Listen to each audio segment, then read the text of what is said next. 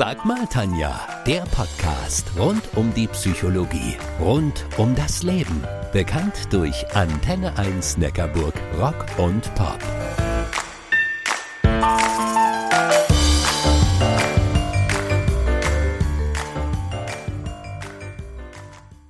Sag mal, Tanja, hm, du bist doch Psychologin. Jo, das bin ich. Ist es eigentlich normal, dass man Selbstgespräche führt?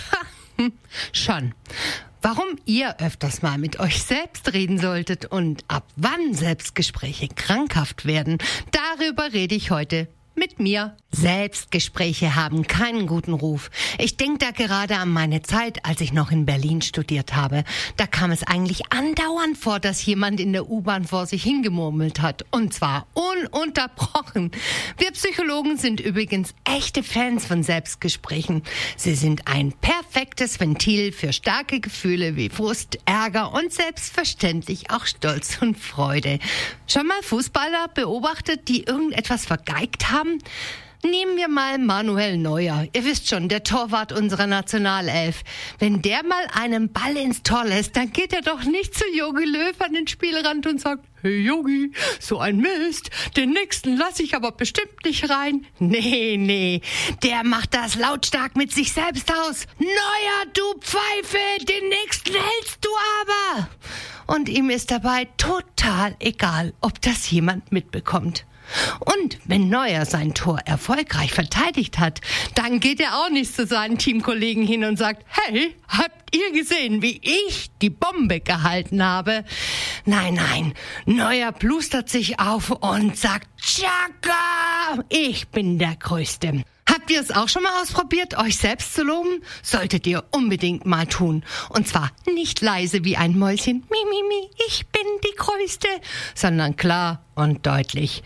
Selbstgespräche, ganz ehrlich, es ist mir überhaupt nicht peinlich, dass ihr mich hört, während ich so zu mir selbst spreche. Selbstgespräche sind nämlich gesund und auch hilfreich, zum Beispiel um sich selbst zu organisieren. Morgens im Bad zum Beispiel, Haare gekämmt, check, Zähne geputzt, check, ein Lächeln im Gesicht, hm, check. Und wenn ich dann zum ersten Coaching-Kunde fahre, Unterlagen dabei, check. Moderationsmaterial dabei, check. Falls Kunde weint, Taschentücher dabei, check. Und jetzt mal Hand aufs Herz. Ihr macht das doch auch so. Okay, jetzt ist zwar gerade Corona, aber in normalen Zeiten, wenn ihr in den Urlaub fahrt, Flugtickets, check. Reisepass, check. Unterlagen für den Mietwagen, check. Ehepartner im Auto, check. Kinder, Kinder? Wer am Abreisetag laut vor sich hinspricht, ob er an alles gedacht hat und auch alles dabei hat, der vergisst in der Regel weniger, auch keine Kinder. Und auch schwierige Entscheidungen zu treffen. Wer laut Pro und Contra einer Situation abwägt, der ist nicht verrückt. Der bringt einfach zwei innere Anteile miteinander ins Gespräch und kann deutlich spüren, wo ein Argument hinkt oder welches das bessere ist. Ich persönlich bin ja der Überzeugung, dass Selbstgespräche eine Art mentales Googeln sind. Also eine Antwortsuche im Gehirn. Manche Dinge sind ziemlich präsent, aber meistens oberflächlich und wischiwaschi. Ihr folgt einem vielversprechenden Link, also einem Gedanke und was ist, nix ist. Meistens irgendwelche das Heil verheißende Werbeangebote. Bei anderen Dingen muss man schon ganz ordentlich nach unten scrollen, um eine Antwort zu finden. Viele wollen gar nicht so weit scrollen und genauer nachforschen. Zu zeitaufwendig, zu mühsam. Schnelle Antworten wären einfach schöner. Und bei nochmals ganz anderen Dingen muss man Verknüpfungen herstellen, also von einer Antwortmöglichkeit zur anderen hüpfen und Aha-Erkenntnisse schaffen.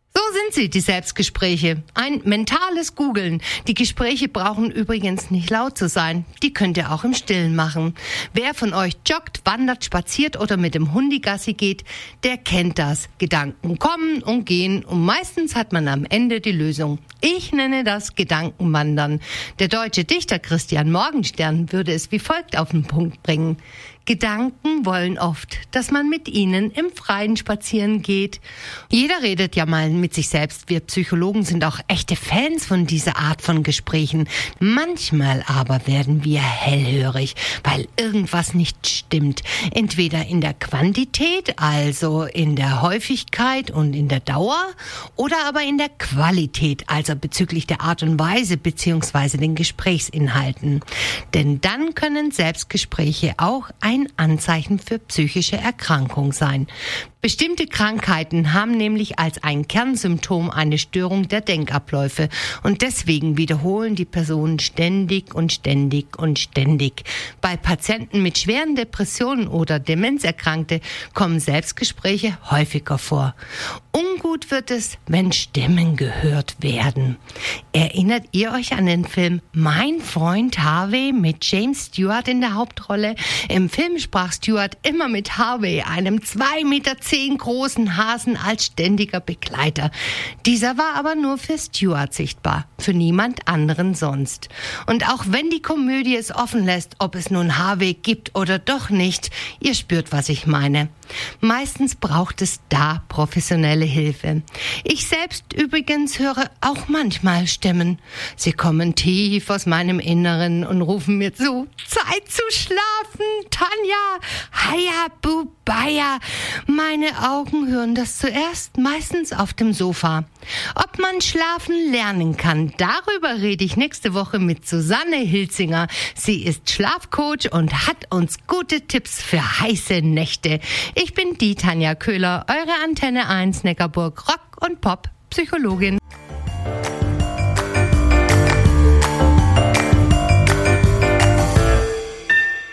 Das war Sag mal Tanja, der Podcast rund um die Psychologie, rund um das Leben. Bekannt durch Antenne 1 Neckarburg Rock und Pop.